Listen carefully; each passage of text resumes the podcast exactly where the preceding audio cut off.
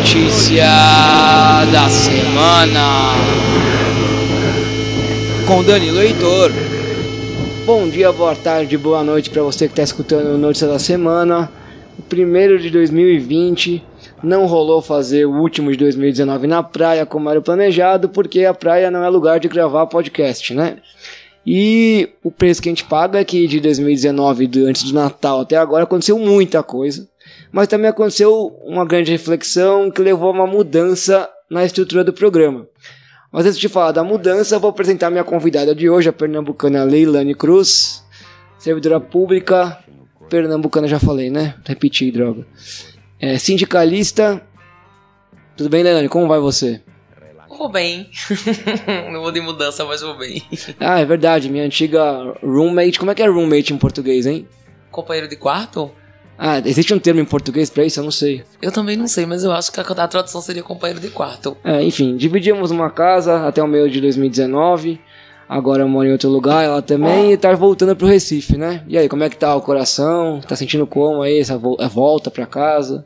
Estou um, um misto de felicidade e ansiedade. que ansiedade, Via?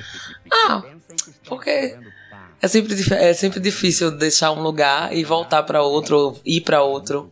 Mas é também interessante. Mudanças. E, e, a virada de ano foi tudo bem, tudo tranquilo? Sim. foi bem festiva, eu diria. É. Eu confesso que eu comecei 2020 meio desanimado. É, mas tamo aí, né? Daqui a pouco começa tudo de novo, volta o trabalho, volta as crianças, volta a escola.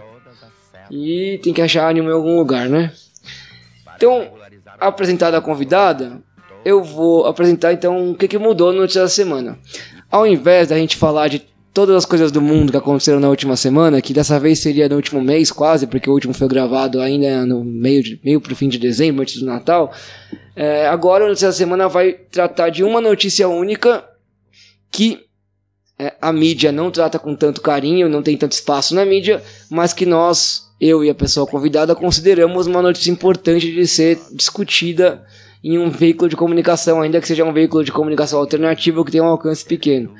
É, então a notícia desta semana, que não vai ser também mais toda semana, né? Vai ser notícia de quase toda semana agora, mas a desta nesse caso agora, estamos no meio, é o aumento da tarifa de ônibus em São Paulo. A gente virou o ano no dia 1 de janeiro com a tarifa subindo de 4,30 para 4,40, as, as integrações também. E a discussão de hoje vai ser em cima dessa notícia, que é o aumento da tarifa de ônibus em São Paulo. Episódio 15, com Leilane Cruz. Leilane, quer começar o assunto? Ah, posso começar. Acho que sobre a tarifa, sobre o aumento da tarifa, é importante dizer que estamos em plena jornada, né? Essa semana já teve o primeiro ato, dia 7, que terminou com 22 detidos. Apesar de ter sido um ato uh, que não teve nenhum tipo de, de o que eles consideram dano ao patrimônio, por exemplo, ou outros tipos de coisas que já aconteceram em outros momentos. É, no momento do catracaço prenderam 22 pessoas, mas estamos em plena jornada, acabou de começar. E a, o tema, na verdade, o, a linha da, da jornada é ser contra os cortes nas linhas de ônibus, cortes na, na frota dos ônibus e o aumento de 10 centavos, que parece pouco, mas é muito para muita gente que não tem como se locomover nessa cidade em que as coisas são, inclusive, bastante distantes. É diferente de outras cidades, né? Que eu acho que é importante dizer isso. São Paulo é uma cidade de proporções gigantescas. Não é como as capitais do Brasil não têm essa, esse tamanho. Eu não lembro de nenhuma capital do Brasil que tem esse tamanho de São Paulo. Do mundo são poucas. Então, para a população que mora e, é, num canto e trabalha afastado, é muito custoso, tanto em termos de tempo quanto em termos de, de dinheiro, se locomover na cidade. Então, é uma pauta que toca a todo mundo, a toda a população, mesmo que a gente consiga sentir pouco, é, às vezes a, a, pouco apoio, ou às vezes a gente sente pouca adesão nos atos e nas estratégias de luta que o movimento propõe, por exemplo. É, o tema, essa notícia do aumento da tarifa, ela acontece quase todos os anos, né? São poucos os anos em que o poder público não aumenta o valor do ônibus, do trem e do metrô. E acho que ele ganhou uma visibilidade gigantesca, teve muitos temas que foram discutidos hum, profundamente depois do que aconteceu em 2013, né? O, um movimento passe livre ficando conhecido no mundo inteiro é, e sendo inclusive cobrado por coisas que não fazem sentido, por exemplo, resolver outros problemas ou lutar, levantar outras bandeiras que não são a bandeira que o movimento defende, né? A galera confunde, acho que a nossa carência de uma organização social de esquerda que, que levante as nossas pautas, né? É, que, que agregue pautas e tenha, seja uma luta da classe trabalhadora de fato, é tão grande que quando aparece um movimento social com nome, é, com nome não, com espaço, e que é reconhecido como uma luta justa, as pessoas começam a querer cobrar tudo desse movimento, né? Começam a querer cobrar todas as bandeiras, todos os direitos. E aí acho que entra um pouco nisso, né? Uh, acho que uma coisa básica para pensar no aumento da tarifa de ônibus, como você está colocando aqui a mobilidade numa cidade do tamanho de São Paulo, é a de pensar se andar de ônibus, pegar o transporte, transporte que é chamado de público, né? Se ele é um direito ou um serviço. Esse debate ele é colocado desde sempre. Acho que ele ganha força não só no transporte, mas em todas as questões de direitos com essa onda neoliberal conservadora dos últimos dois, três anos. E ele não se esgota, né? E volta à tona quando você tem um aumento de tarifa. A prefeitura justifica que o aumento é menor do que a inflação acumulada no período. Mas se você pegar a inflação acumulada no período é, desde, que a, desde que o real foi estabelecido, por exemplo, o aumento da tarifa desde então até hoje é maior do que a inflação naquele do período de 94 até hoje. Então é sempre, eu sempre posso usar a estatística para o meu lado em termos econômicos para dizer que o aumento não é tão injusto. Mas aí quando eu falo do aumento ser abaixo da inflação, eu tiro o foco da questão inicial que é andar de ônibus é um direito ou é um serviço? É. Uh, para mim, sem dúvida, um direito, e eu acho que é isso que foi sinceramente, em, em, que pese as 30 mil avaliações feitas sobre 2013, se 2013 trouxe alguma coisa, foi o transporte ter entrado na pauta de várias organizações políticas, de qualquer acho, organização política brasileira, é, que se preze ou que, que se coloque publicamente. É, eu não vi é, eu lembro de ter visto muitas organizações, inclusive pautarem isso em candidaturas, acho que concorrem. É, e transporte é um direito. E é exatamente isso. Quando a gente começa a entrar no economic case, isso é muito difícil, porque assim, para a população a economia já é muito difícil de entender. Dentro da militância, eu vejo que nenhuma organização de esquerda consegue discutir política organicamente com muita eficácia é um, é, um, é um tipo de conhecimento muito difícil de a gente apropriar, porque dentro das nossas lutas a gente se apropria de muitas outras coisas, tendo em vista as necessidades. Por exemplo, é muito mais fácil encontrar pessoas que consigam te explicar um processo de plantar e colher do começo ao fim, do que pessoas que consigam te explicar a política econômica brasileira, por exemplo. Mas eu acho que o foco mesmo é colocar o transporte como um direito. Por quê? Porque se você não tem transporte, você não consegue ter acesso às coisas básicas da vida. Trabalho, lazer, é, encontro com as pessoas. Você não se conecta. Você, a gente não consegue viver em sociedade se a gente não se encontra. Se a gente não se a gente não empreende as nossas atividades cotidianas que são necessárias para a nossa sobrevivência. Então, como é que você cobra um serviço é, é, que é necessário para as pessoas manterem suas atividades cotidianas. Uma coisa que eu fico pensando muito, por que, que, por exemplo, algumas pessoas dizem: ah, tá, o transporte aumentou, que pena.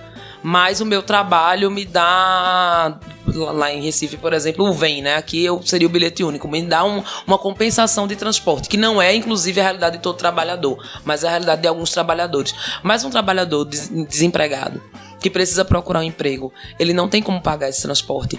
Um, um, uma família pobre que tem várias crianças que precisam se locomover para ir para a escola e a escola não é tão próxima, não tem o dinheiro para pagar esse transporte. E isso interfere no orçamento familiar. Inclusive, é, esse dinheiro que a gente paga em transporte, que poderia ser um dinheiro que simplesmente virasse um aumento de salário se a gente não tivesse a necessidade de pagar transporte.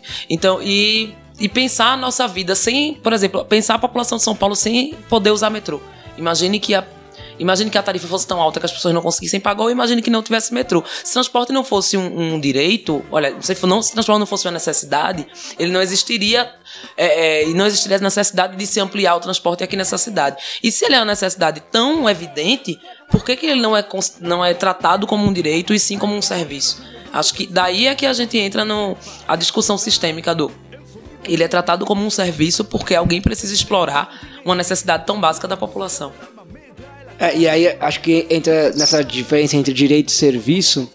Eu encontrei uma notícia de 2013 ainda, quando, tava, quando isso ficou muito em voga, um consultor financeiro explicando como é que era calculada a tarifa de ônibus. E aí ele destrinchava é, em cima do que, que se calculava, o que, que se previa para poder calcular.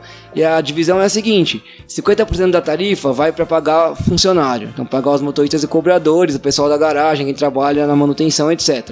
20% vai para combustível.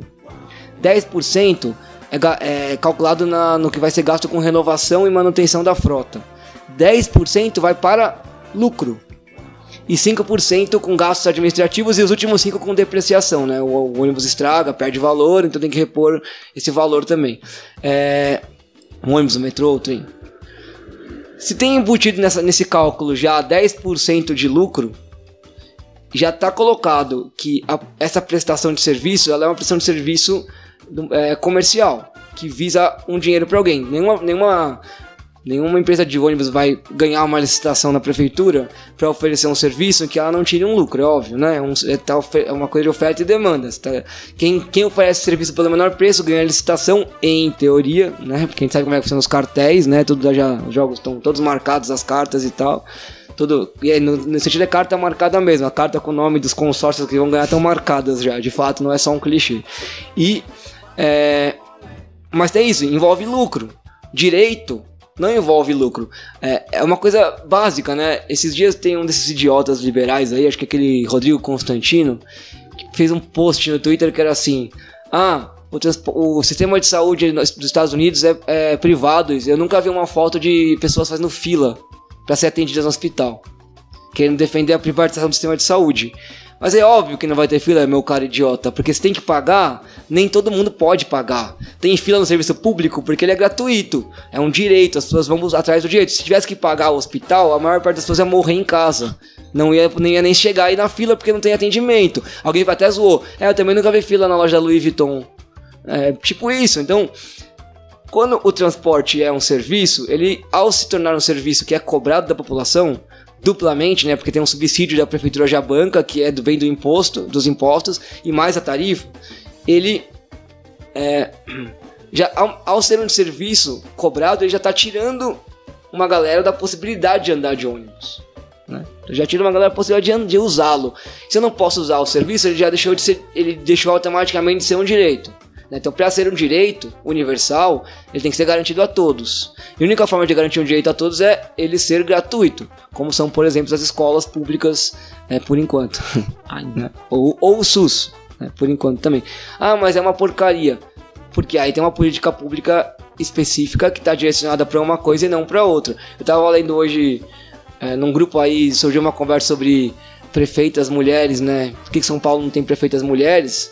Já tivemos duas, né? A primeira prefeita de São Paulo, mulher, quer dizer, a primeira prefeita, a primeira pessoa na prefeitura após a ditadura foi uma mulher que foi a Luiz Arundina. E aí eu tava lendo sobre o mandato dela, né? Porque eu era muito novo, não lembro muita coisa. Tava lendo sobre como é que foi o mandato dela, as críticas, o que, que foi bom, o que, que foi ruim. E é muito claro que logo depois ela veio o Maluf, né? Ela foi muito criticada pela classe média por duas questões. Primeiro, porque ela quis colocar o IPTU progressivo, né? Então quem tem uma casa maior paga mais IPTU aos poucos. E segundo, porque ela investiu muito em transporte público, mas investiu muito pouco no transporte individual. Ou melhor, vamos usar os termos corretos, né?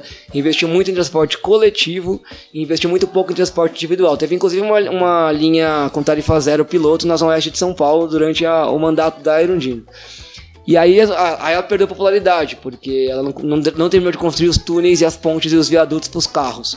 Que foi a primeira coisa que o Maluf fez quando ele, quando ele assumiu. Ele foi aonde? Exatamente, construir as pontes e os viadutos, né? E aí fica claro, uma política pública que foi voltada mais para tentar melhorar o transporte público, o transporte coletivo, e uma política pública que é voltada para melhorar o transporte individual. é, no, dos dois jeitos, o transporte coletivo ainda era tratado como um serviço. Apesar da linha, a linha piloto de Tarifa Zero da, da, no mandato dele, onde ainda foi uma linha, um teste, que deu super certo, inclusive. É, ninguém de, nunca depredava o ônibus, o ônibus está sempre bem cuidado, que reforça uma teoria que eu já vi muitas vezes de que quando a coisa é pública, quando a coisa é realmente comum, as pessoas cuidam muito mais do que quando a coisa não é pública, elas não se sentem aquilo não pertence a elas, né? É meio óbvio, né? Ninguém destrói nada em casa. Você não chega na sua casa, é, eu vou pichar a parede, quebrar a torneira. Não, você não faz isso porque é a sua própria casa. Se você tem uma estende a noção de propriedade para uma coisa coletiva e não uma propriedade só privada, você vai mudar, claro, a relação das pessoas com as coisas. Acho que eu fui muito longe nesse raciocínio aqui do direito de serviço, né? Mas enfim, acho que o ponto, o ponto principal para mim é esse. Ou a gente encara que numa cidade do tamanho de São Paulo, como você colocou, o transporte tem que ser um direito, assim como é a saúde, como é a educação, e se é um direito, ele tem que ter uma oferta gratuita a todos, ou a gente inviabiliza a vida, a vida na cidade. A cidade é uma merda, em grande parte por causa disso. Não é só por causa disso, mas em grande parte por causa disso. E até de um ponto de vista econômico capitalista é uma burrice. Porque um, um, uma, a população de longe, se pudesse pegar o transporte gratuito, gastaria dinheiro no centro. Então, o comércio da área central da cidade, as áreas de lazer, as áreas é, de varejo, de todas elas teriam uma presença maior de pessoas co consumindo. Você estimularia a, a, criação de outros comércios em outras regiões, em outros subcentros, porque mais gente poderia atender esses comércios. Estimularia mais comércio, enfim. Até termo, em termos de mercado, seria um ganho. É claro que não dá para chegar amanhã e falar, chega, acabou a tarefa de gratuita. Quer dizer, dá, dá, né?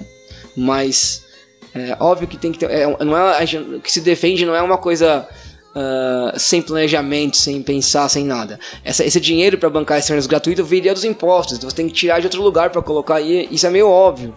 Né? Mas eu duvido que as pessoas. É, todo mundo reclama de imposto, mas eu duvido que ninguém. que as pessoas seriam contra pagar um, é, 2% a mais de imposto de renda, por exemplo, em troca de ter transporte gratuito. Né? Então, mesmo os mais ricos, assim. Porque os mais, os mais ricos nem interessam porque eles nem usam transporte coletivo, né? Então, para eles a questão é transporte individual mesmo. Mas, mesmo dentro de um ponto de vista do, do economic case, como você colocou, tirando da questão social e indo para a questão econômica, o transporte, a tarifa zero ainda teria ganhos, poderia ter ganhos econômicos, depende de como ela fosse executada. Tem vários lugares do, do planeta que, que tem projetos, né? Que, em, projetos em andamento, projetos já realizados, enfim. Ah, mas nenhum deles é uma cidade do tamanho de São Paulo. Pra tudo tem que ter uma primeira vez, né? É. E acho que a primeira. E também tem uma coisa a se pensar, tu falou da coisa do direito ao serviço, que é pré, que ela precede o para que é usado o dinheiro que se cobra com a tarifa, e tem uma coisa que precede, é, que é por que, a cidade de São Paulo é tão grande. Então, é, quando eu, tô, quando eu falei que, tipo, todas as cidades, todas as capitais do Brasil são menores que São Paulo, e isso é um fato, significa que a vida nessas cidades é bem diferente da vida que se leva em São Paulo, né? E a vida em São Paulo tem é, é, a forma como é configurada a cidade tem consequências extremamente negativas para a população. Então, eu, eu vejo que aqui em São Paulo o preço da tarifa simplesmente impede as pessoas várias pessoas, grosso modo, gro, gro, boa parte da população, de acessar serviços pelos quais a cidade de São Paulo é super famosa. Por exemplo, museu, exposição de arte, é, às vezes até estádio, é, sabe? As pessoas não conseguem ter seus momentos de fruição, de formação, de, de, de, rela, de relaxamento, de diversão, de lazer porque elas não têm dinheiro para se locomover. Além de trabalharem muito e gastarem muito tempo no transporte, porque isso é uma coisa, isso é uma questão muito vista aqui em São Paulo, a quantidade de tempo que se gasta entre é, sair de casa e chegar no trabalho e a quantidade de tempo que se gasta entre sair do trabalho e voltar para casa significa que você chega, você já não tem tempo para lazer e quando você tem, você não tem dinheiro porque você não vai sair do seu bairro super afastado para ir para um outro lugar. Então, se o lazer não for no seu bairro, vamos dizer que você queira ir para um outro, para um outro espaço, para uma outra região da cidade, você já não consegue acessar. Já fica muito difícil para você por causa do preço da, da, tarifa.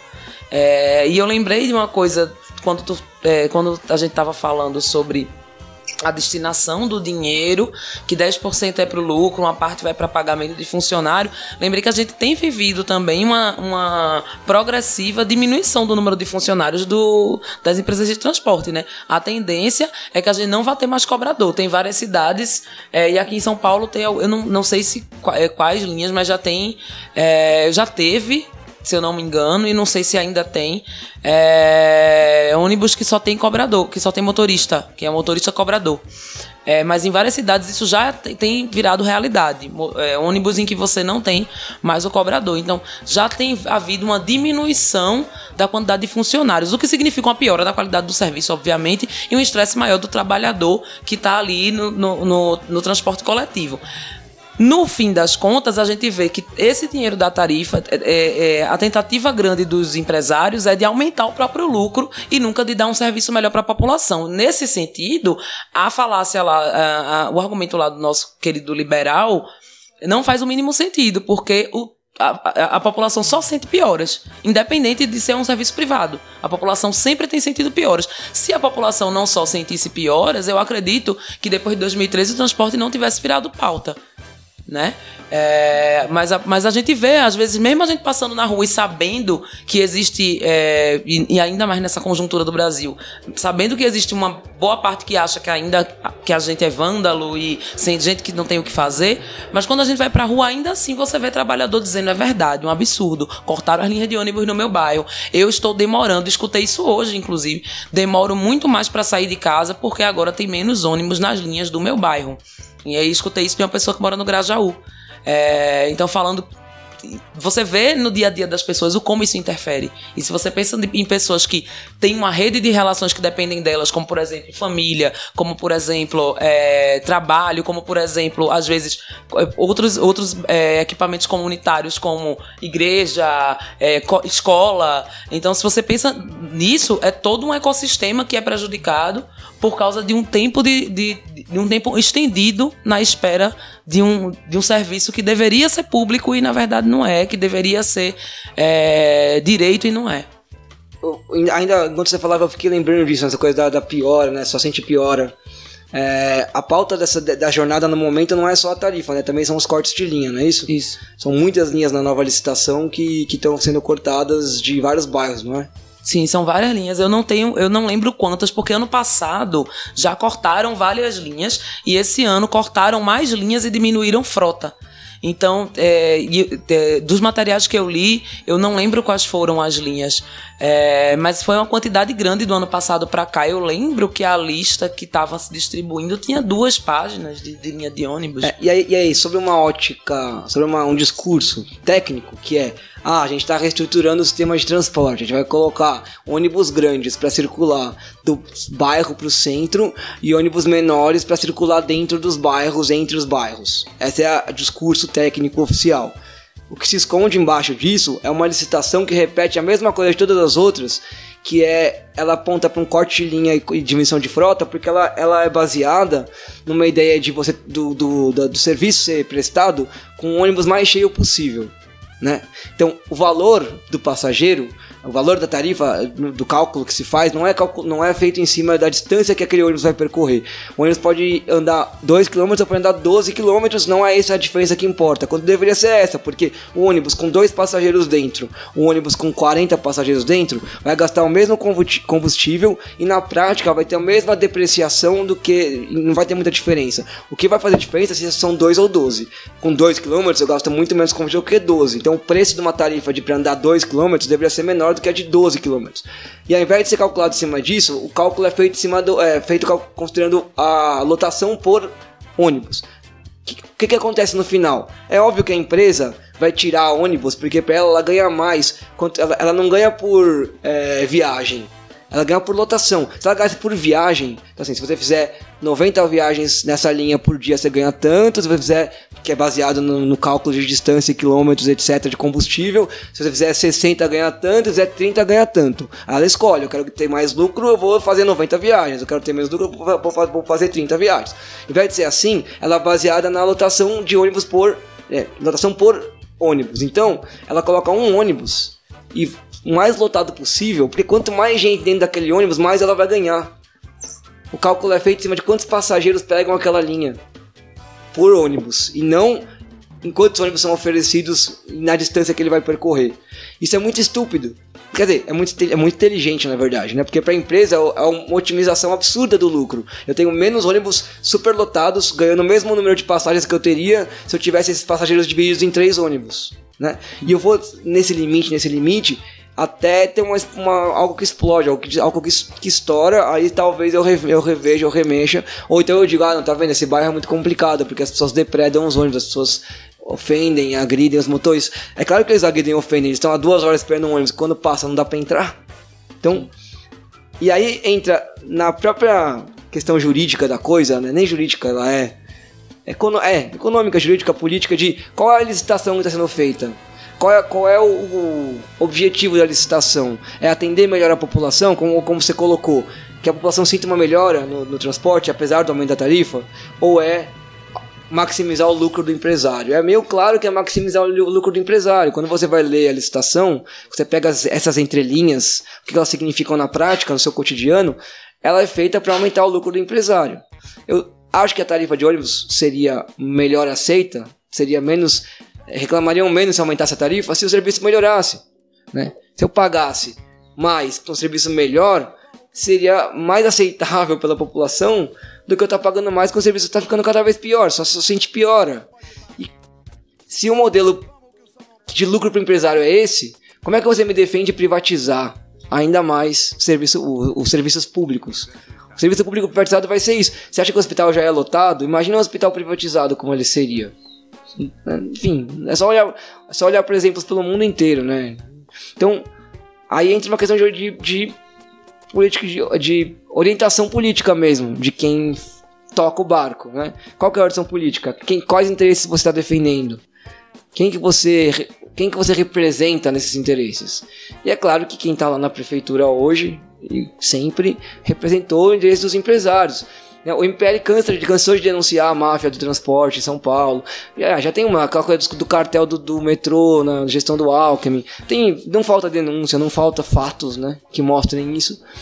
E aí o que me intriga é um pouco isso. Com tanta denúncia, tanto fato, com essas coisas tendo sido postas em debate há seis anos, por que, que a gente não consegue. Por que a gente conseguiu aquele, um levante social daquele tamanho em 2013 e depois disso a gente não consegue mais algo que movimente, que mexa com as pessoas da forma como mexeu em 2013?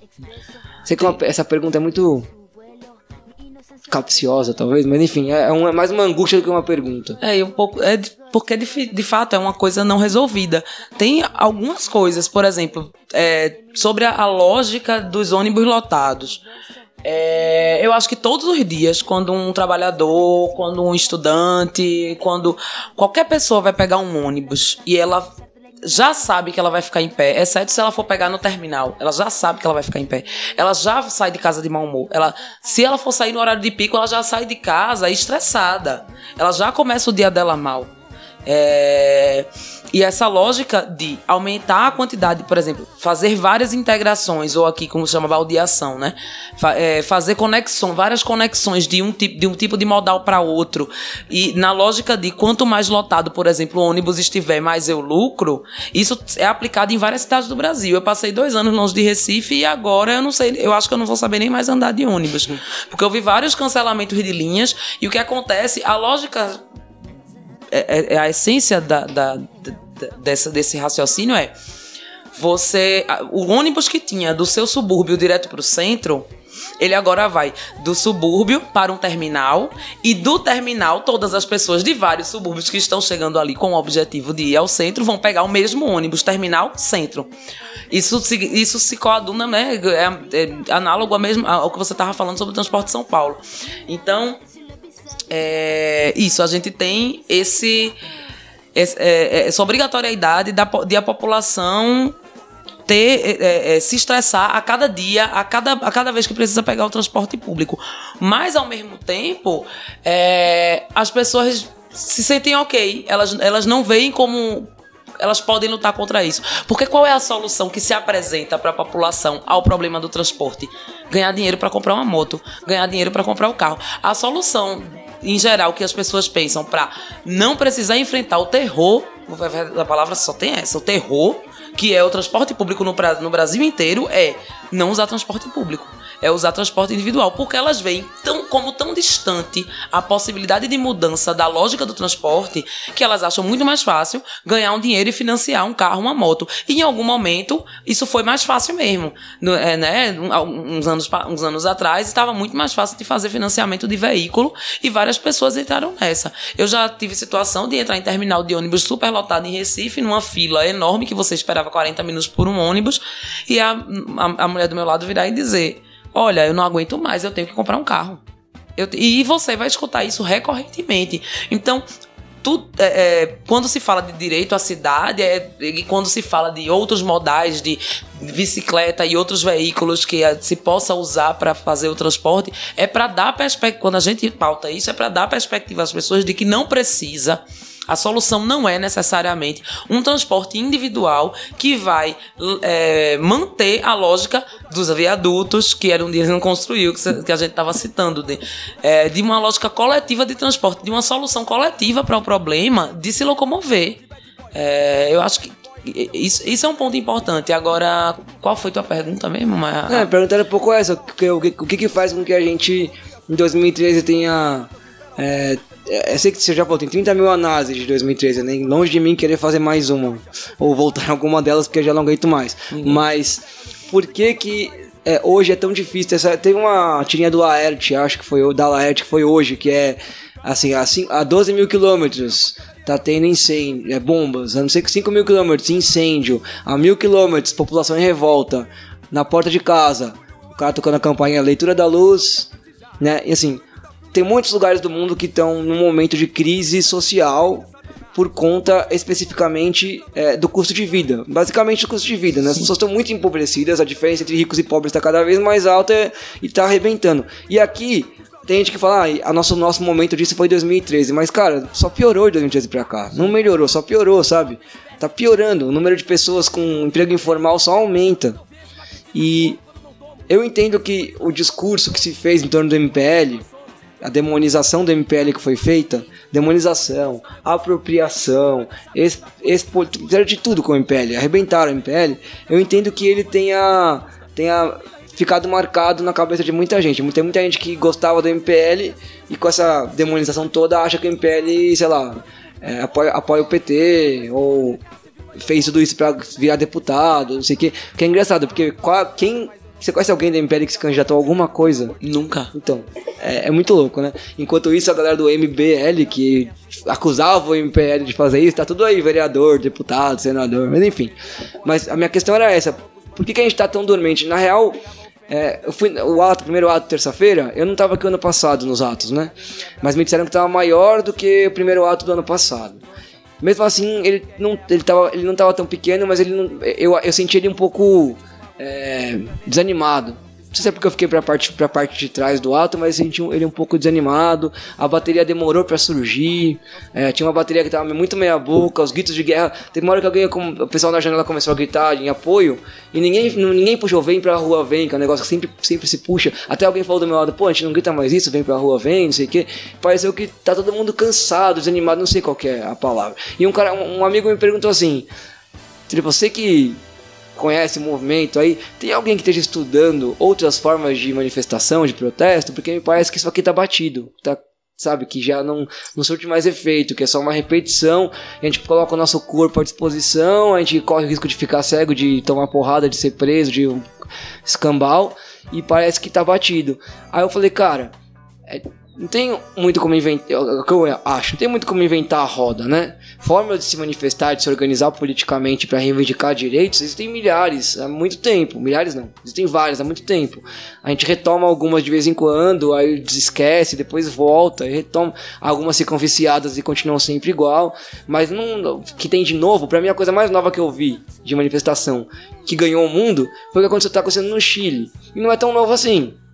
Talvez seja novo o coletivo feminista Las Teses fazendo aquela, aquela apresentação que é muito mais artística e que é muito impactante, que chamou a atenção de todo mundo e viralizou pelo mundo inteiro. Isso foi uma, realmente uma coisa mais ou menos nova, porque não é a primeira vez que um coletivo artístico faz uma apresentação numa manifestação. Acho que talvez a forma, o discurso de, de, dessa apresentação, né, e o momento do Chile, a quantidade de pessoas fazendo, tem algumas questões aí, o momento de internet que a gente vive, mas não é exatamente uma novidade. Então, que novidade tem? Novidade de estratégias, de táticas? Ah, a gente inventa às vezes. Ah, tem a galera com laser derrubando drone, tem a galera, enfim. Mas não tem muito como é que você reinventa uma invenção de rua? O que, que teria de novo para reinventar? É, uma reflexão que a gente que eu sempre faço quando as pessoas vêm perguntar, porque é engraçado, né? Uma vez que você é militante, as pessoas elas sempre vêm para você com um questionamento é quase como se fosse por que você é militante? Qual é a solução que você propõe para os nossos problemas? Como se existisse, em termos de sociedade, solução pronta. Nem o capitalismo tem solução pronta para si mesmo. Existem os apostadores, as pessoas que investem em o que acham que vai ser o futuro, mas nem isso tá, tá é, é, é, certo que vai acontecer. Ninguém é mãe de nada. O que a gente faz, em termos de esquerda, e o que eu sempre respondo é dizer: gente, o que a gente tem em termos de tática e estratégia, o que a gente tem a gente tem objetivos e a gente tem táticas e estratégias que a gente estabelece e traça para chegar nesses objetivos. É... Então, e aí, quando a gente vai pro ato e as pessoas dizem, mas de novo, vai para ato, isso não já tá cansado, eu digo, olha, todos os dias eu acordo pensando, o que é que eu poderia fazer, ou o que é que poderíamos fazer que não seja colocar nossos corpos em risco no meio da rua, é, frente a uma força policial extremamente equipada e treinada, é, arriscando. É, é nosso, é, arriscando nosso físico, arriscando nosso psicológico, arriscando nossa liberdade. O que é que poderíamos fazer além disso? Em séculos de mobilização de esquerda, de movimento sindical, de movimento sem terra, de movimento sem teto, em séculos de lutas nesse, desse tipo, é, ninguém inventou coisa muito diferente. A gente teve variações da mesma tática, porque a solução que as pessoas propõem é o diálogo. E aí eu sempre venho com a máxima: manda um ofício e vê se dá resultado. Se você conseguir mandar um ofício para a Prefeitura de São Paulo e dizer, querido prefeito, por favor, reduza a tarifa de ônibus, ou por favor, prefeito, implemente tarifa zero, e você conseguir resultado, inclusive no prazo burocrático que eles dão para resposta no protocolo, se você conseguir o resultado, você me conta. Mas até então não, não se tem conseguido, né? E mesmo quando a gente institucionalmente, quando a, a, alguns é, grupos de esquerda tentam institucionalmente vencer, a gente não consegue lá essas coisas todas, né? Não, quando é... eles vencem, né? Isso que eu ia falar. Mesmo com os grupos de esquerda no poder, em todas as esferas, eu falei da Erundina aqui, que era do, de um PT de 88, que não é o mesmo PT de 2020, né? Mas que era um PT que uma prefeitura que apostou, que olhou para o social, foi a única prefeita de São Paulo, depois da ditadura, que colocou como prioridade da gestão dela os mutirões autogeridos de, de habitacionais. Então colocou a habitação como prioridade número um. Não foi a única. O, o ministro o secretário de Educação dela era o Paulo Freire. O ministro da Cultura era a Mariana Chauí. Enfim, tinha vários caras, várias pessoas é, intelectuais, minimamente à esquerda. Não concordamos com todos eles, com tudo que eles escreveram, tudo que eles falam, mas que são minimamente à esquerda, com, que implementaram projetos sociais interessantes. Mesmo assim, ninguém bancou uma tarifa zero. Ninguém. Nenhum grupo de esquerda. Quando, quando o MPL fez o que fez em 2013, era um governo supostamente institucionalmente colocado à esquerda no poder. Nós, fazendo uma análise fria da coisa, sabemos que era um governo social-democrata no máximo, para não dizer neoliberal, né? Porque é um governo que aposta em grandes eventos, que equipa a polícia, que dá lucro para banco, que constrói hidrelétrica, que mata indígena, enfim.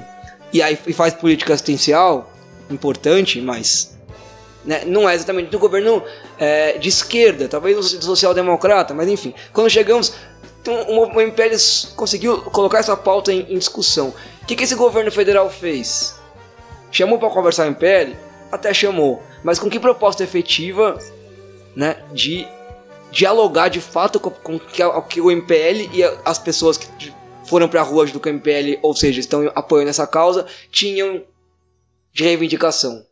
O que, que, esse, que, que esse governo fez? E porque é isso, quando estava falando, ah, assim, ah, a galera vai falar que a estratégia é tirar o pessoal de direita do poder e votar e criar lideranças populares que possam eh, entrar no poder, no poder e aí mudar essa política. Há quantos anos a gente faz isso? Há quantos anos o discurso é esse? Há quantos anos a ideia de disputar o Estado e o aparelho estatal e voltar ele para entre aspas, nosso lado é defendida?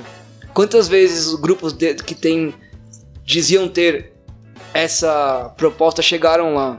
Né? E eu não tô dizendo que não é importante, cara. Acho que uma das coisas mais fodas em São Paulo hoje é o mandato da Erika Malunguinho que é um mandato de vereadora, mas é, mano, muito importante em termos de é, resistência parlamentar lá dentro e visibilidade para a população negra, para a população, para as mulheres, para a população periférica, a população trans, é importante. É, é, e acho que talvez as manifestações de rua entram nesse lugar, né? A gente não vai pra rua achando que a gente vai derrubar a tarifa. A gente não foi pra rua achando que a gente derrubar a tarifa em 2013. Não foi. Não fomos. A gente foi pra rua em 2013, como a gente foi em 2012, como a gente foi em 2011, 2010. Encher o saco e colocar a, a discussão. Aconteceu que em 2013 teve X fatores aí, vários fatores de conjuntura que são muito além do que a gente ainda consegue explicar de verdade, né? Que levaram a uma revolta social mas a gente nunca teve a expectativa de derrubar a tarifa indo pra rua. Nossa expectativa era de, no mínimo, colocar o, de, colocar o debate. É isso, né? Acho que a ideia de trazer aqui pro podcast um tema que a mídia não traz é quase é muito parecida com a ideia do ato de rua. É trazer para a sociedade uma discussão que a mídia não traz, que ninguém traz, que poucas pessoas trazem, que muitos poucos grupos trazem, que não tá. E o transporte agora, depois de 2013, é, um, é uma coisa que continua sendo discutida. Ficou mais difícil para as prefeituras aumentar a tarifa. Se não tivesse 2013, em vez de 4,40, talvez tivesse 5 reais hoje. Eu não vejo uma distância muito grande de hoje pro dia que a tarifa em São Paulo vai estar nos dois dígitos, uns 10 reais. Não vai demorar tanto assim, né? Mas a gente tá enchendo o saco. Acho que a gente aqui, dentro do que a gente pode, enquanto pessoa, movimento, organização, nossa capacidade é essa, muito mais essa de ficar emperrando a máquina capitalista por enquanto, do que de sonhar em dominar e controlar essa máquina e, e fazer alguma coisa com ela, alguma coisa boa com ela. Porque eu, particularmente, não acredito. Eu já fui uma vez um aluno me perguntou por que eu não me candidatava. E aí eu lembro que eu tentei dar um exemplo meio pragmático. Você fala, gente, se eu me candidatar, vamos supor que eu tenho um projeto muito legal. Vou pegar uma coisa que aconteceu agora. Um projeto muito legal, passe livre para estudante de cursinho, beleza? Aí eu tô na Câmara dos Vereadores lutando por passe livre para estudante de cursinho popular em São Paulo. E aí eu preciso de votos para ganhar porque é assim que funciona o parlamento. Não posso, é porque eu quero, eu posso ter um milhão de pessoas junto comigo assinando um, um abaixo assinado, dois milhões, cinco milhões, se o parlamento não votar a meu favor. Claro que se eu tiver cinco milhões do meu lado, é muito mais fácil do parlamento votar a meu favor, né? Mas beleza. Aí eu vou lá. Aí o deputado do partido lá, neoliberal, vai falar pra mim: eu assino o seu projeto se você assinar o meu. Aí qual que é o dele? O dele é pegar uma área verde que uma galera quer que vire parque, que vire praça e transformar numa sei lá, num negócio, um pequeno empre, num empreendimento imobiliário. Então, política parlamentar é uma política de troca. E a gente sempre vai estar em minoria. Nunca vai ter 50 deputados de esquerda popular e dois da, da elite. O dia que tiver isso, não precisa mais do parlamento. A gente mata o resto e a gente.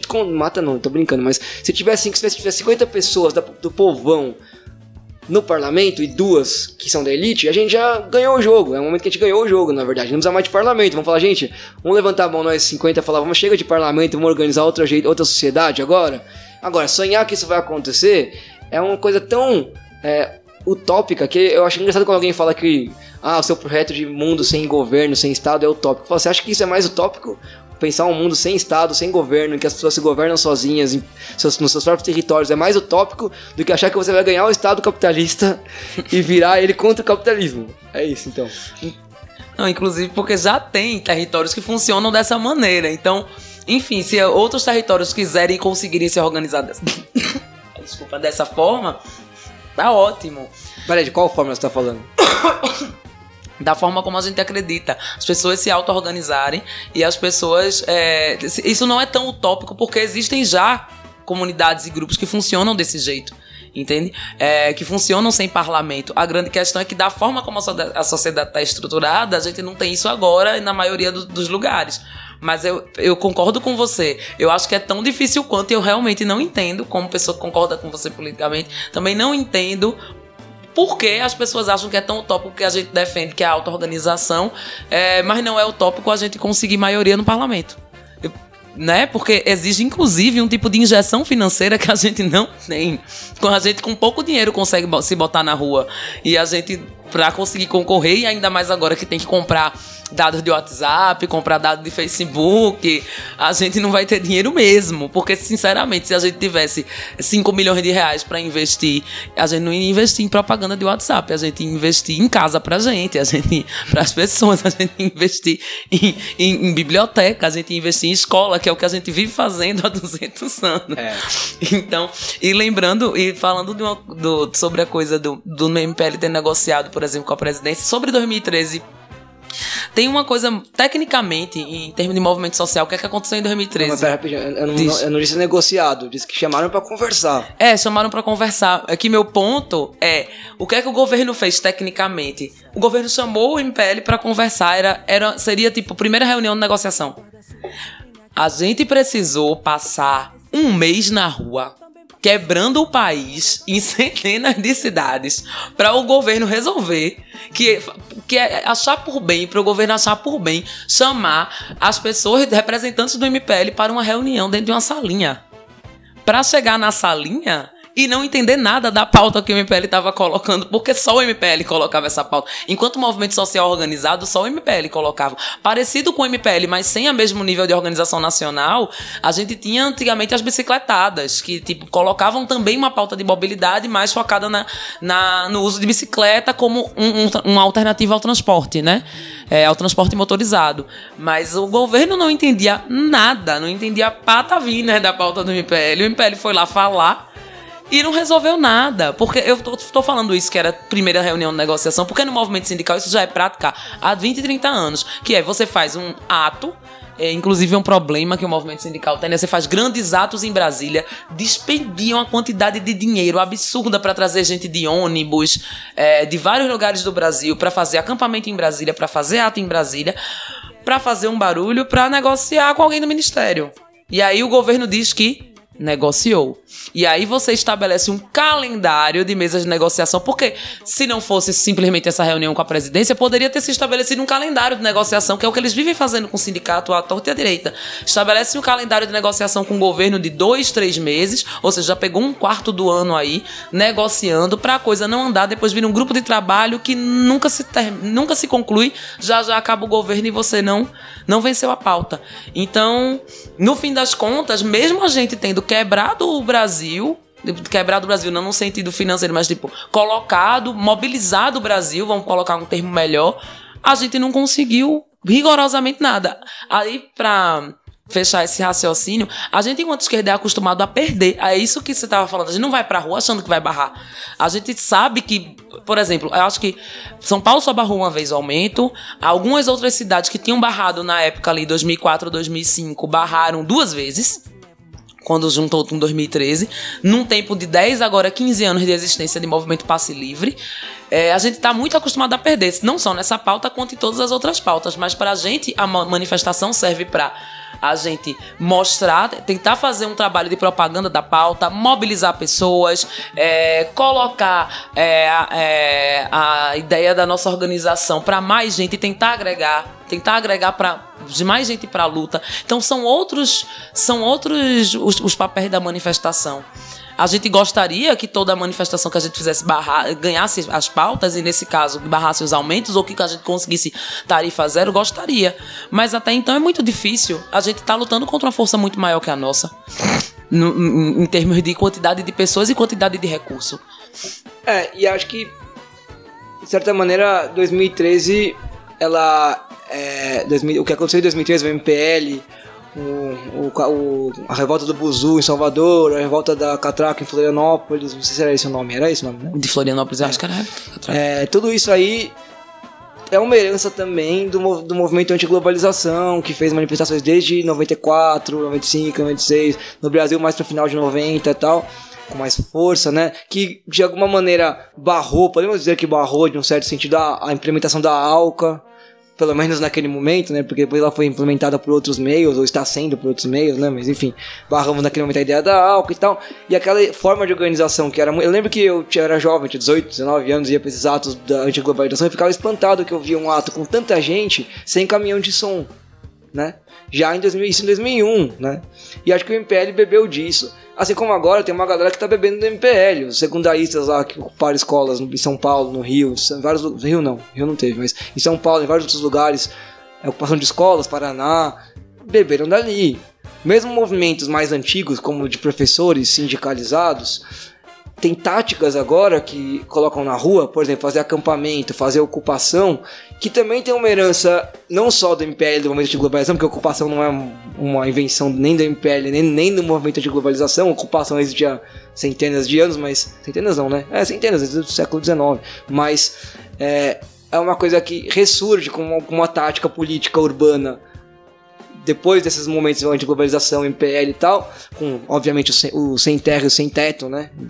Tenho que dizer, mas é, mesmo movimentos mais antigos também começaram a olhar para essas táticas e, e, e, se incorporar algumas delas. Então, é injusto dizer que 2013 não levou a nada para a esquerda. A esquerda só perdeu, tudo foi para a direita e agora ele é conservador, até porque quem acha que foram os atos de 2013 contra a tarifa, os culpados exclusivo, único e direto do que aconteceu com o Brasil, tem que trocar mais ideia com pessoas que viveram aquilo, tem que, sei lá, fazer outras leituras, porque tá com um, um tapa-olho aí. Que é, eu, eu, vejo a galera falando que foi a CIA que fez. É, agora. Aí, caralho, mano. Tanta reunião que a gente participou, tanta coisa, os caras me falam pra mim que foi a CIA que fez aquela porra toda. É, eu, eu acho engraçado, pera. Então você tá me dizendo que vocês. É a mesma galera que disse que foi a CIA, é uma galera que adora o Obama. Então você adora o Obama, apesar de no governo do Obama ele ter mandado a CIA no Brasil para derrubar o governo da Dilma. Isso? Peraí, tá, tá confuso na minha cabeça. É, o Obama é do bem ou é do mal no final da história? Como é que funciona isso aí? Né? Então, é uma galera, enfim, eu falei que não ia falar, que a gente não ia falar, mas acabamos falando, né? É meio difícil. Mas, eu tava ouvindo um outro podcast hoje, é, que chama Teologia de Boteco. E aí, é, uma entrevistada era uma professora, chamava Ana Paula Saviati, chama Ana Paula Saviati. E ela, tava falando um pouco sobre a questão, essa questão do, da, da ideia que a gente tem do, do nosso contrato social, né? Que é um pouco isso. Às vezes eu penso que as pessoas acham que o mundo sempre foi a mesma coisa, as pessoas sempre viveram do mesmo jeito, se relacionaram da mesma forma, e que toda, é toda uma questão de mudar quem manda. Então, se eu tirar quem manda de um lado e colocar de quem manda do outro, as coisas mudam, né? E ela falou, fez, falou uma coisa muito louca, é um exercício que ela fez em sala muito legal. Se eu pegar todos os capitalistas do mundo, colocar num ônibus espacial, colocar o Elon Musk para dirigir o ônibus, mandar eles pro espaço, significa que a Terra tá livre, agora é uma Terra livre, tudo mudou? O que, que vai acontecer? O que vai acontecer é que a galera que é, tem mais. A galera que não é capitalista, que é um, sei lá, um gerente de banco, ganha 20, 12 mil reais por mês, não é o capitalista, mas é o cara que tem mais poder financeiro, econômico. E toda a galera, essa galera, classe média, média baixa, média alta, que não é patrão, não é, não é capitalista, mas tem muito dinheiro, vão se tornar o quê? Os novos capitalistas. Você não mudou a relação social. Mudou as pessoas. A gente continua a, a gente continua se relacionando através da propriedade privada. A gente continua aceitando, sem questionar, que este celular é meu e este celular é seu. Você aceita que esse é seu e esse é meu? Se você aceita isso é porque você tá aceita o contrato social da propriedade privada. Isso não é uma coisa é, moral, não é um julgamento moral. É simplesmente uma relação social. A gente vive num mundo de propriedade privada. Nós somos uma, uma, uma mercadoria, nós vendemos nossa força de trabalho, que é uma parte da, do, da engrenagem desse mundo. Mas e a gente não tem como sair dessa engrenagem magicamente. Ah, não quero mais, vou parar de trabalhar e viver, vou virar um ermitão. Quer dizer, até dá, né? Mas enfim.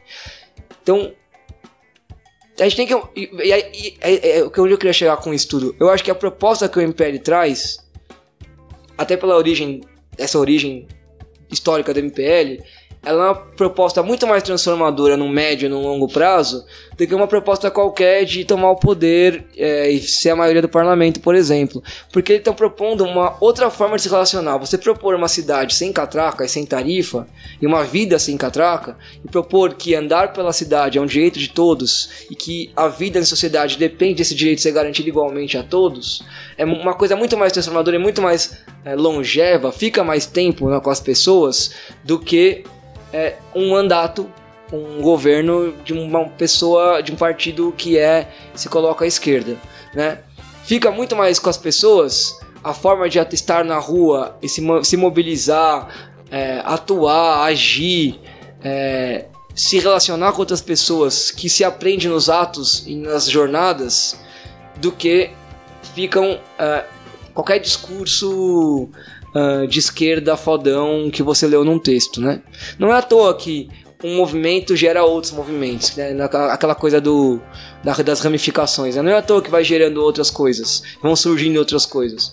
E, e é acho que isso, isso é tão importante porque isso mantém a esperança, né? Sei lá, o sonho de conseguir realmente ter outra vida, um dia, um mundo com outra, outra sociedade, vivo no cotidiano. Que eu acho que essa, essa é a grande questão, né?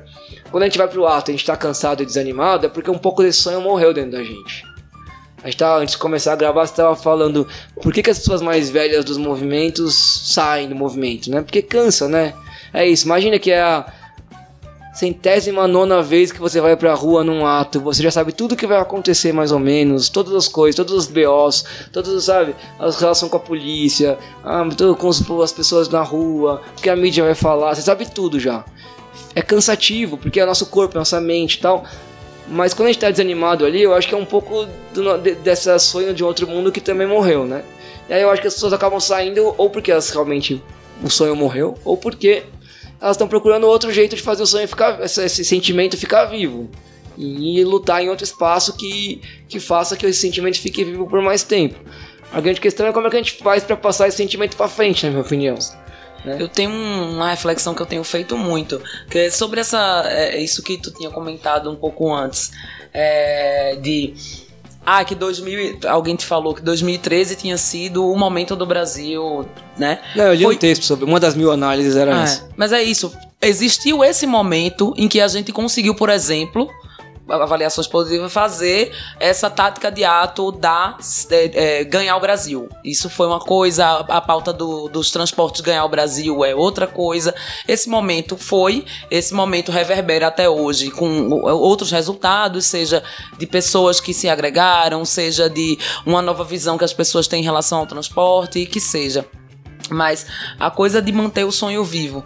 Eu acho que ir pra rua ainda mantém o sonho vivo, ainda agrega pessoas para um sonho, porque sinceramente, às vezes eu vou pra rua triste, às vezes eu vou pra rua com medo, às vezes eu vou pra rua com outros sentimentos. E quando você chega no ato e você vê uma coisa que aconteceu terça-feira, que foi a catraca queimando e as pessoas dançando em cima da catraca queimada, em cima da catraca em chamas, isso é lindo, isso é, isso é você dizer, existe, existe energia para lutar por algo, é, por uma melhoria. Nesse caso, a melhoria nos transportes, em outros casos, a melhoria de moradia, em outros casos, é, a gente trazer uma estética, é, uma estética lúdica para um momento tão tenso, por exemplo, quanto é um momento de enfrentamento com a polícia, é, é uma forma de a gente tentar manter isso vivo num, num, num enfrentamento num corpo a corpo. Mas eu acho. É, é, para que a gente impeça, por exemplo, é, ou tente evitar que a conjuntura do Brasil chegue no nível dramático que a gente vive hoje, que é de ter um, um, um, uma pessoa completamente, sinceramente, desrespeitosa, que ninguém consegue respeitar esse cara, não sei se as pessoas que ainda o defendem. É, para que a gente evite isso de acontecer novamente, a gente tem que manter a nossa energia também. E aí tem várias outras pessoas mantendo sua energia nas instâncias de educação, né? Somos ambos aqui trabalhadores da educação. É, e, e se manter trazendo para as pessoas, por exemplo, em relação ao transporte é não é porque você paga e já tem um subsídio do seu emprego para a tarifa que ela deveria ser cobrada. Não é porque o transporte é privado que o transporte vai ser bom. Inclusive, o transporte sendo privado, a gente, enquanto população, tem muito menos poder de cobrar. Por exemplo, existem grupos de usuários do SUS, existe movimento de grupos de usuários do SUS mobilizado. Não existe isso para transporte. Por quê? É porque ninguém usa transporte? Não, mas é porque é muito mais difícil você mobilizar, é, de você reivindicar em relação ao serviço privado, exceto se você tem muito dinheiro. Mas não no, não, não no nosso caso. Eventualmente existe movimento de direito do consumidor, mas são, é uma outra forma. É uma outra forma de fazer. A gente tem que transformar transporte em direito. Então, é, no fim das contas, acho que o processo de educar também, em paralelo ao processo do enfrentamento corpo a corpo, é o necessário, porque se a gente não começar a formar mais pessoas que acreditem nisso, a gente não consegue fazer uma modificação efetiva, porque o que é que permanece? O que permanece não é, é não é aquela, aquela euforia de quando você está numa manifestação e você consegue sair ileso dela e você consegue ver que a manifestação deu certo, que saiu alguma coisa positiva ou que alguém viu positivamente aquilo. O que permanece não é aquela euforia, aquela euforia é, é, é do momento. O que permanece é quando você consegue convencer alguém de que aquela é uma pauta pela qual vale a pena lutar. Isso, isso é que eu acho que pode mudar alguma coisa. De cada pauta que a gente luta, a gente conseguir convencer mais pessoas de que ela é uma pauta que vale a pena lutar. Eu acho que essa é a tentativa da jornada e essa tem que ser a nossa tentativa em, em momentos de descenso de luta, ou em momentos de arrefecimento de luta, para que a gente evite um, situações de, de desespero, como a gente passou recentemente. É, bom, a gente tem quase uma hora de programa aqui, em torno de uma hora. Normalmente é o momento em que a gente para para é, ouvir música. Mas a gente pode continuar, se você tiver ainda. Você quer trazer mais pontos, discutir mais alguma questão. Acho que a gente pode parar pra ouvir música. É. Qual é a música que você trouxe então? Ai, peraí, eu trouxe então. Alas Barricadas, porque tem, estamos falando de um movimento que tem muitas pessoas jovens e estamos falando de um, um, um, momento de jornada que é um momento de luta, mas aí vale sempre a pena resgatar uma coisa histórica. Estamos old school hoje, estamos tentando resgatar referências que são referências clássicas, mas eventualmente clássicos não morrem, ou eventualmente a gente gosta dos clássicos mesmo e não se importa se para alguns morreram. Então eu trouxe elas barricadas, que é um hino que se refere à luta dos trabalhadores na Espanha, na Confederação Nacional dos, dos Trabalhadores. É, e, enfim, tem muita representatividade para quem para quem é anarquista e para quem não conhece, acho que é uma música muito bonita porque ela fala é, de, do, do, do terror e da morte que nos esperam, sabe? É, e todas as vezes que se vai pra rua, a gente sente medo e a gente sente agonia e a gente sente euforia. É, mas os nossos, os nossos medos, eles advêm da perspectiva de que algo de pior pode nos acontecer. E eu acho que essa música ela traz esperança, apesar da perspectiva de, de saber que algo de pior pode nos acontecer, mas que a luta, ela precisa se manter. Então vamos ouvir Alas Barricadas, um dos hinos da Revolução Civil Espanhola, da Guerra Civil Espanhola. E na volta a gente conversa um pouco mais sobre música e termina o programa. Sim. Já voltamos.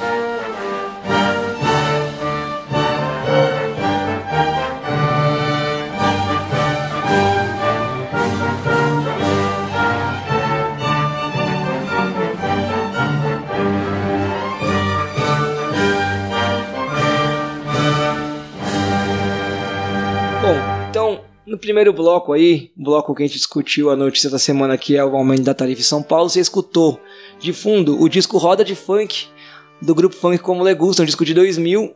É um grupo que eu não gostava, eu aprendi a gostar e hoje até que eu escuto bastante. Você gosta de Funk Como Legusta? Eu gosto, mas faz tempo que eu não escuto. Eu acho que eu escutava nos fins dos 2010, no começo de 2010, por aí. Então, para você que só conhece a música das 16 toneladas, que inclusive nem é deles, né, mas que eles regravaram, vai, não você, Leilani, você que está escutando, não conhece nada do funk como Legusta além do, do, da música de 16 toneladas, olha o link depois do que tocou no fundo. Se você se interessou pela música de fundo do primeiro bloco, vai atrás desse disco que ele é muito bom certo? E, tem, e, e, as letras dele tem alguma, das músicas que tem letra, que algumas não tem, tem alguma relação com o tema que a gente estava falando de, de rua, guerra, paz, direito, enfim. Depois veio, como acabaram de escutar agora, Alas Barricadas, um dos hinos da Guerra Civil Espanhola. Você quer falar mais alguma coisa dessa música? De Alas Barricadas? Uh... Regravada por 250 bandas punks diferentes. Regravada com letras diferentes com por 375 bandas punks diferentes. Em idiomas diferentes. Em idiomas diferentes no mundo inteiro. É, é, essa música representa muito para mim. Eu, não, eu, sinceramente, eu acho que a letra dela é o que a gente.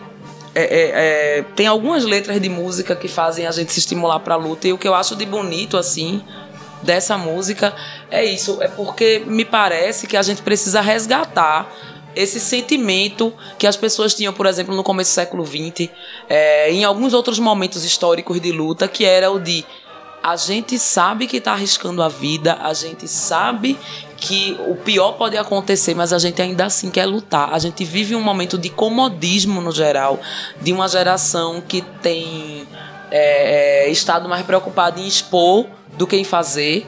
É, e eu tenho, incluindo a minha, inclusive, né? Mas é, a gente precisa. Acho que para isso que essa música serve para mim. Todas as vezes que eu tô esquecendo do porquê que eu comecei a lutar, eu escuto e lembro que apesar dos perigos, apesar é, é, do pior poder acontecer, a gente precisa lutar, porque senão o pior vai acontecer sempre. Você tá ligado que a gente é millennial, né? É. é eu descobri recentemente que na, na, categoria da sociologia, quem nasceu entre 79 e 95 é millennial. Eu achei que millennial era só da década de 90 pra frente, mas não. Não, não é. Depois é centennial, tem outro nome. Nós, millennials, eu fico, eu fico pensando, a gente gosta muito dessas músicas do passado. Eu, outro dia eu tava pensando, nossa, a galera dos, dessas, das lutas antigas tinham tempo e popularizavam músicas inteiras, né? Uma música de dois minutos inteira.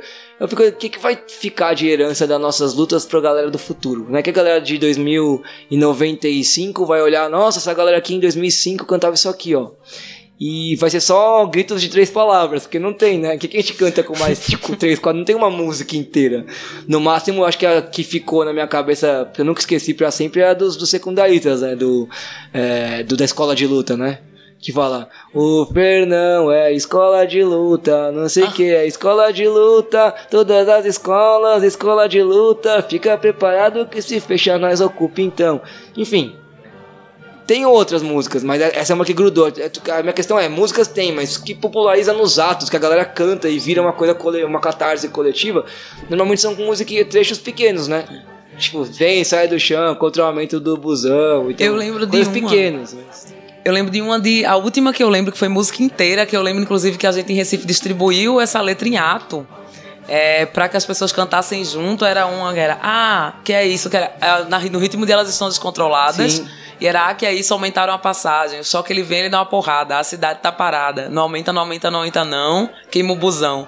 Era, era uma letra bem legal, mas tipo, era difícil de popularizar mesmo. Mas foi a última vez que eu lembro de ter tido uma letra, uma, uma letra grande, maior, assim, é, em ato.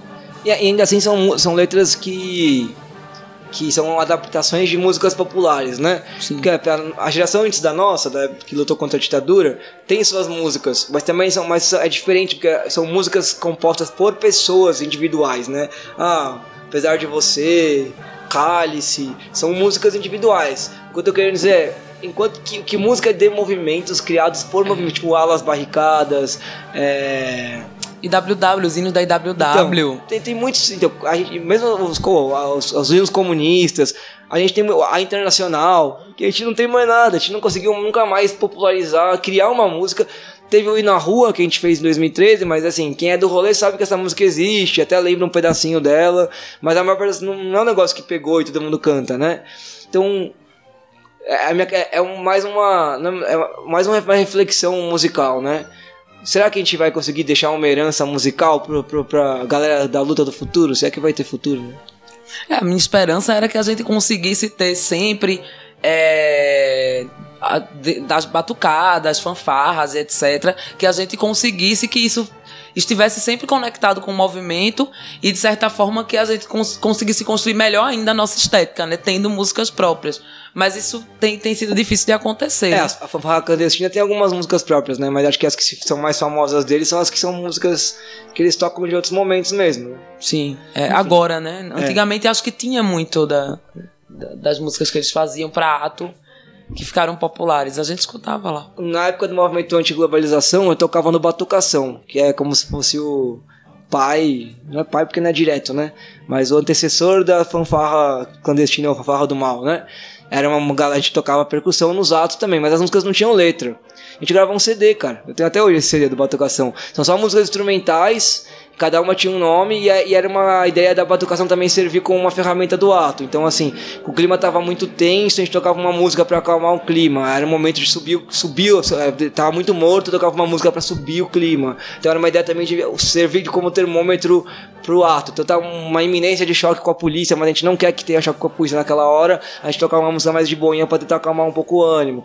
Então, tinha uma, uma estratégia, mas não tinha letra. Então, e mesmo assim, eu tenho CD, talvez as pessoas que tocavam na época também tenham o CD, que alguns tenham ainda guardado. Mas acho que. E assim, quem, onde eu vou tocar esse CD? Eu não tenho nem mais um tocador de CD, mas eu tenho um CD. É, enfim, mas não acho que isso fique de herança pra. pra... Essa foi a Preta participando do podcast. Tudo bem, Preta? O que foi? Chegou algum. O vizinho tá em casa. Participou, Preta? Tá feliz? Tá bem já? Bem? Então tá. Clima da semana. Para terminar o programa, então, não tem mais notícia da semana, porque ela já foi escolhida no, a priori, então não tem mais uma, uma decisão de qual é. Já foi, é o aumento da tarifa. Mas a gente continua com a ideia do clima da semana. E conversando aqui com a Leilani, lembrando para quem ouve e não sabe que porra é essa, é, eu inventei um ranking de clima, de qual é o clima político, social, qual é o clima que a gente está sentindo no ar na semana, né? E ele é baseado nos níveis de incêndio da Austrália. Não fiz isso por conta dos incêndios que acontecem na Austrália agora, mas porque quando eu fui para a Austrália visitar minha irmã, eu vi esse ranking lá e achei ele curioso, né? Então começa no moderado, depois vem o alto, muito alto, insano, extremo e catastrófico. Leilani e eu concordamos que o clima dessa semana, ou esse clima desse início de 2020, é um clima insano. Não por conta necessariamente da tarifa, mas por conta do que está acontecendo pelo mundo, né? Essa tensão a Estados Unidos e Irã, por mais que boa parte dela seja é, encenação, ela tem potenciais de catastróficos. Então ela não é, acreditamos que não é uma catástrofe ainda, mas é um clima meio insano.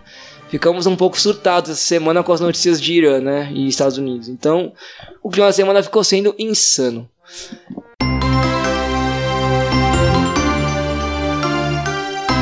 Hora da despedida. Para terminar o programa, então, Leilani, você quer se despedir? É, vou me despedir aqui oficialmente de São Paulo e do podcast. Seu penúltimo ato em São Paulo, né? O último vai ser o, o próprio ato. O último vai ser o próprio ato. É, acho que é legal lembrar que todo janeiro acontece esse, esse ultimamente tem acontecido todo janeiro aumento de tarifa e isso também se dá por uma questão histórica de os governos terem entendido que em janeiro, por não ter aula e por a tarifa afetar muito uma população jovem, é, os protestos tenderem a ter menos gente, porque tem menos gente é, na escola. É, e é importante a gente, por isso mesmo, inclusive as próprias cidades de São Paulo fica mais vazia nessa época. Importante, por isso mesmo, é, prestar atenção nas manifestações, nas redes do MPL. O MPL acho que tem. Movimento Pacífico São Paulo tem Facebook, tem Twitter. Uh, o Movimento Pacífico São Paulo tem um site, sãopaulo.mpl.org.br e acompanha as notícias, acompanha a jornada, se puderem ir ao ato, se não puderem, tem streaming uh, que, que se faz pelo Twitter, tem como você propagar o ato para pessoas que possam ir.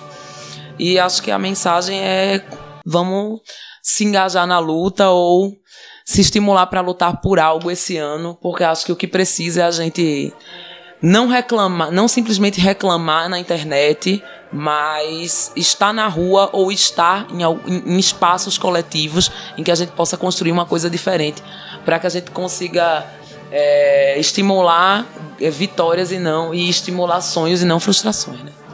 É, eu eu também endosso o que a Liliane está dizendo e aproveito esse final de programa para dizer que o próximo episódio vai ser diretamente do Pará, que vou viajar para o Pará daqui, dois dias. Eu vou gravar um, episódio lá com um colega que é advogado e vice-presidente da seção de direitos humanos da OAB do Pará. E o tema, não vou adiantar agora porque é surpresa, mas é um tema muito interessante do próximo episódio. É, antes, para terminar, você fica então com a crônica da semana. Essa é uma parte que eu resolvi manter no podcast. E a crônica da semana desta semana não foi escrita por mim e nem tão pouco foi escrita essa semana. Mas é uma crônica do site Apocalipse Motorizado, que assim como os links que a Leilani citou aqui do MPL vão estar na descrição do, do episódio. E é um site Apocalipse Motorizado que fala sobre a questão da sociedade do automóvel, sociedade baseada no transporte individual privado. E é um diálogo fictício chamado Diálogo entre Pai e Filho. Ao fundo dessa crônica sendo lida, uh, Diálogo entre Pai e Filho, você vai ficar com a música do Atari Teenage Riot, uma banda noventista chamada Revolution Action. O Atari Teenage Riot é uma banda alemã que misturava hardcore com música eletrônica e eles eram muito loucos, que eles tocavam inclusive no meio de atos, né, Leilani? Melhor carro de som já existente dentro de manifestação. O único, o único possível. É, pra mim é uma mistura de carro de som com aquele maluco da guitarra do Mad Max, sabe? que fica tocando, então é meio Sim. isso. O negócio deve, surta, é, deve ser, deve surtar numa manifestação tocando a Teenage Riot ao mesmo tempo, mas enfim. Então escutem aí o Atari Riot de fundo, enquanto a crônica da semana é diálogo entre pai e filho e até semana que vem. Crônica, Crônica da, semana. da semana. Diálogo entre pai e filho. Daqui centenas de anos, quiçá dezenas de anos, um diálogo entre um pai e seu filho ocorrerá dentro de um museu. Pai, o que são essas máquinas? Eram chamadas de automóveis, meu filho. Serviam para levar os humanos para diferentes lugares. Mas parecem tão grandes e pesados. Quantos humanos levavam? Bom, algumas dessas máquinas eram feitas para carregar até 40 pessoas, mas a maioria, como essas aí, levava só uma. Só uma? E a máquina pesa mais ou menos uma tonelada e meia, às vezes mais.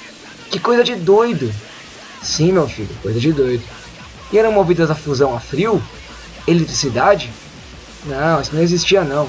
Usavam um tipo de combustível fóssil, um tipo de óleo retirado da terra. O motor usava esse combustível com explosão. Explosão?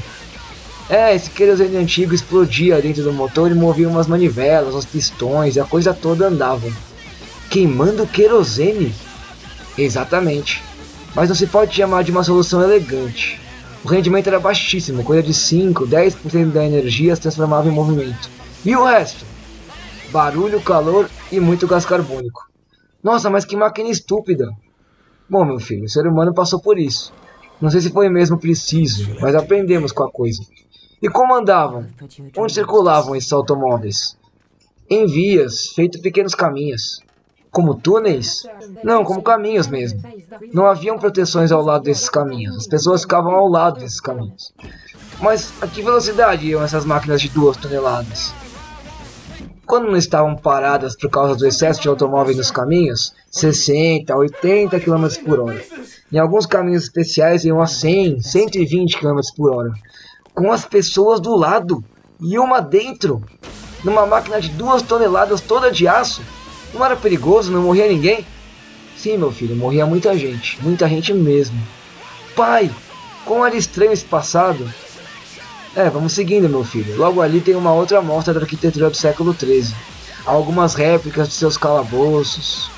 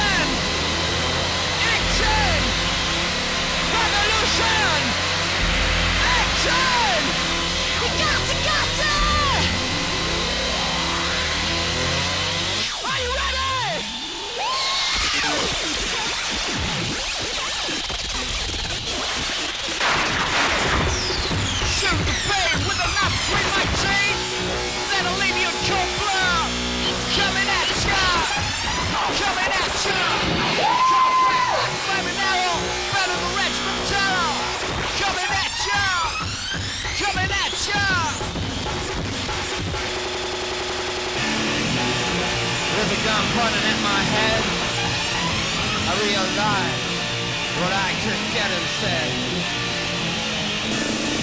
What are you gonna go for? What are you gonna go for? What are you gonna go for? Revolution action!